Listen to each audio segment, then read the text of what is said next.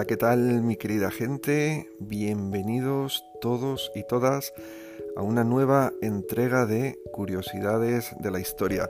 Esta vez con la segunda parte del episodio dedicado a Víctor Hugo. Hay tanto y tan bueno que contar de este gran poeta, dramaturgo y novelista que lo hemos tenido que dividir en dos partes. Espero que disfrutéis de esta segunda parte. Hay mucho y bueno. Eh, recordad que este podcast está patrocinado por las novelas a través de mis pequeños ojos y todo saldrá bien. Las tenéis disponibles en vuestras librerías habituales, plataformas habituales y, y, demás. Pero ya sabéis, hay que apoyar al pequeño librero y si podéis, si os es posible, comprarla en de vuestro barrio, eh, fenomenal. Y aparte os puede hacer todo tipo de recomendaciones. Espero que disfrutéis de esta segunda parte de Víctor Hugo. Ya sabéis, en Curiosidades de la Historia.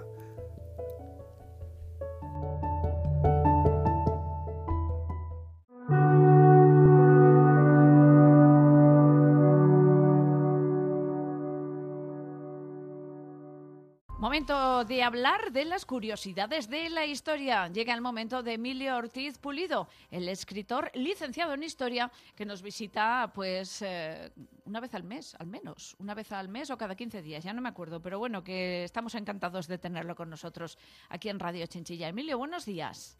Muy buenos días, Alicia. ¿Qué tal? Cada 15 días. Igual es que se nos hace muy largo. Eso no, se me pasa rapidísimo, por eso no me doy cuenta. Es que tenemos que escucharnos más.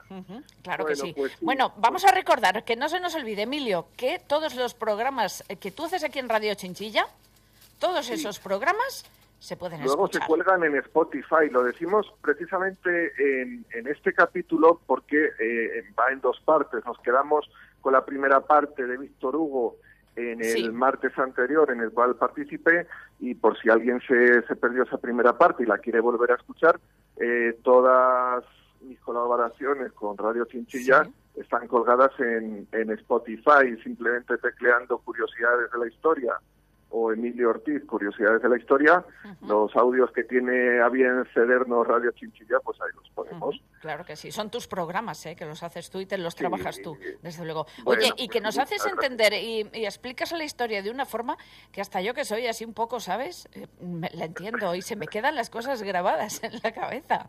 Es cierto, pues muchísimas gracias. No sabes, eso me resulta a mí halagador porque aunque Eres buen profesor. soy licenciado, licenciado en historia, nunca he ejercido de, profesor, me he dedicado a escribir novelas y, bueno, pues aquí vamos haciendo eh, nuestros pinitos, no no de profesor, pero sí de difusor, de, sí. difundiendo la, la, historia, ¿no? De divulgador. Bueno, pues eh, seguimos con Víctor Hugo, nos quedamos más o menos en, en ese 1830, cuando Víctor Hugo eh, se le había encargado escribir una gran obra y que él con sumo gusto había aceptado porque la verdad es que se había quedado el hombre un poco tieso de dinero, ¿no? Porque le habían retirado una pensión real que cobraban él y, Adele, su mujer, eh, y, cogió una obra por encargo. Pero bueno, esto no significa que la calidad de la obra, ni mucho menos, siendo en el caso de Víctor Hugo, eh, bajase de nivel. La obra fue nada más y nada menos que en eh, Notre Dame de París, Nuestra Señora de París, el famoso romance entre Quasimodo y Esmeralda, y bueno, fue todo un éxito de ventas, porque por entonces todavía no existía esto de los derechos de autor y las obras se, se pagaban con un precio fijo, ¿no? El editor te decía, eh, toma X dinero y escríbeme esta obra, o al revés, tengo aquí esta obra bajo el brazo, eh, se la venda usted por X dinero. Luego ya eh, vinieron los derechos de autor, que por cierto, Víctor Hugo, junto a, a otros a otros escritores de, de, la época, fueron los precursores en demandar los, los derechos de autor. Un poco más tarde hablaré de, los derechos de autor de Víctor Hugo porque tuvo algún problemilla. Sí, sí.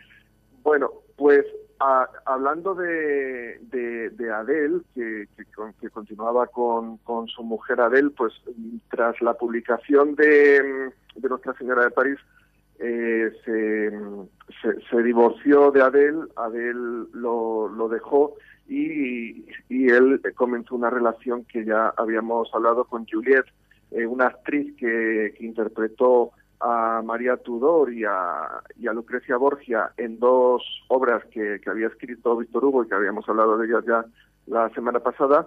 Y eh, Adele despechada pues se alió con un crítico literario, intentaron eh, hundir a Víctor Hugo, pero bueno, él sobrevivió a, a estas, a estas críticas.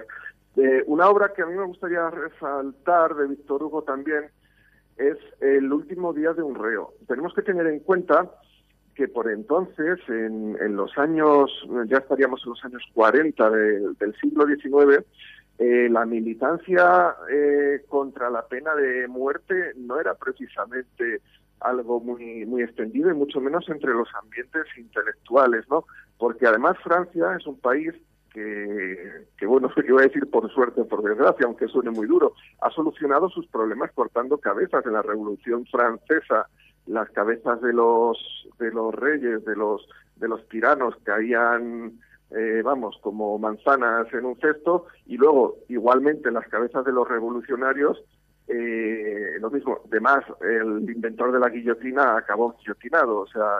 para que veas.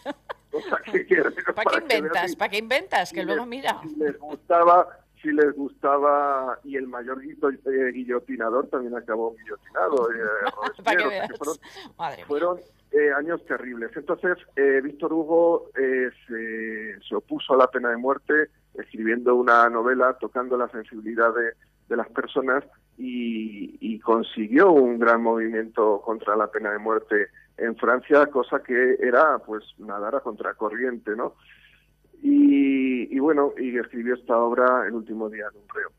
Fue también testigo, que luego mm, lo contó en, cuando escribió ya 12 ah, años más tarde Los Miserables, fue testigo de la revolución vivida en 1848 en París, en Francia, una revolución proletaria en la cual hubo eh, muchas barricadas y que bueno, en Los Miserables yo recuerdo que él la narraba desde distintas perspectivas, ¿no? Desde un, un personaje que era un pilluelo de, barrio, desde un estudiante que era coprotagonista, Mario, que, que, bueno, era un personaje que él trataba con mucho cariño en la novela, porque a mi parecer personal yo creo que, que lo comparaba con, con un yerno que, que perdió junto a su hija en un accidente del Sena, al cual quería bastante.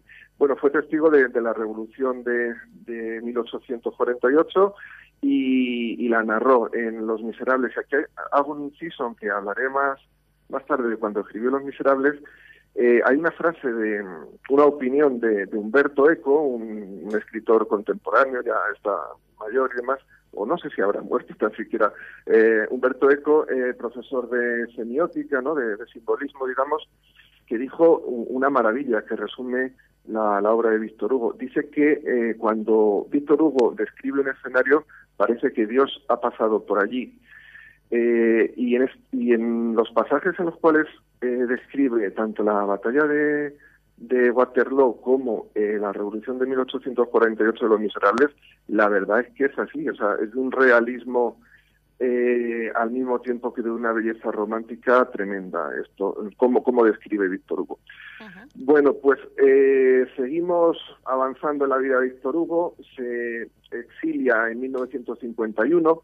Previamente, eh, él había apoyado ese mismo año al, al, Partido Conservador, o sea que había sido, había apoyado a Napoleón III y luego eh, al poco tiempo se exilia de él porque Francia entra en una decadencia tremenda, Napoleón III da un golpe de Estado y él se marcha pese a ser pues íntimo amigo de, eh, de Napoleón III hasta el momento. De, de hecho, eh, estuve exiliado 20 años, Napoleón III decía que lo, seguía, lo seguía queriendo mucho y que por favor volviese, pero él no volvió jamás hasta que no cayó Napoleón III.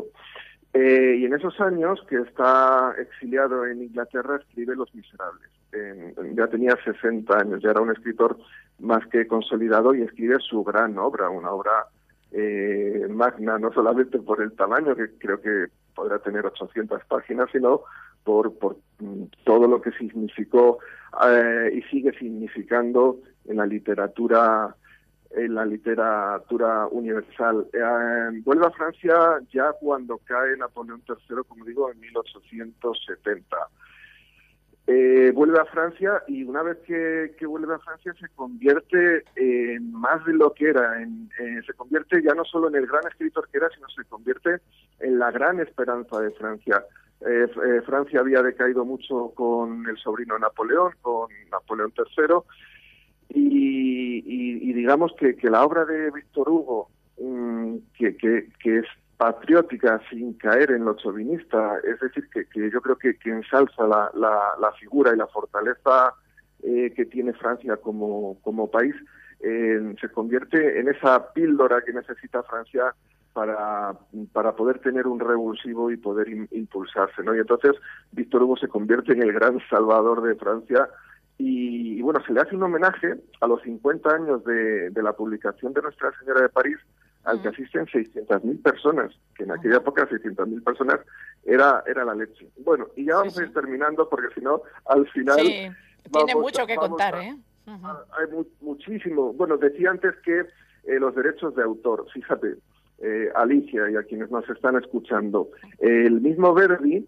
escribió una, eh, bueno, compuso, escribió una, una ópera, el, famoso Rigoletto, eh, que mm, Víctor Hugo denunció que estaba basada en, en, la fiesta del rey, una, una, una, una novela suya, un libro suyo, ¿no? O sea que, que, que digamos que ver, el mismísimo Verdi plagió eh, a Víctor Hugo, porque sí que es cierto que esa obra, el Rigoletto, es igual que la obra de Víctor Hugo, salvo que en vez de protagonizar a un rey, la protagoniza un conde. Y ya termino con dos frases que a mí me encantan de, Víctor Hugo, una que resume eh, totalmente lo que es el movimiento romántico, que dice que, eh, bueno, quizá no textualmente, lo voy a decir de, memoria, que la eh, infelicidad, la tristeza no, la, o la, la melancolía es la dicha de eh, poder ser infeliz, ¿no? Y luego otra frase que a mí me hace mucha gracia, que siempre me ha hecho mucha gracia, que no hay peor desgracia que caerle bien a alguien que te cae mal. pues eso es bueno, la verdad es que sí. bueno. pues eh, seguiremos hablando contigo eh, con estas curiosidades de la historia, de las que aprendemos muchísimo, con Emilio Ortiz. Y un placer, como siempre, hasta 15 días. Nos volvemos a encontrar aquí. Hasta dentro de 15 días. Y ya saben que en Spotify nos pueden buscar en Curiosidades de la Historia. Gracias. Un beso y un abrazo.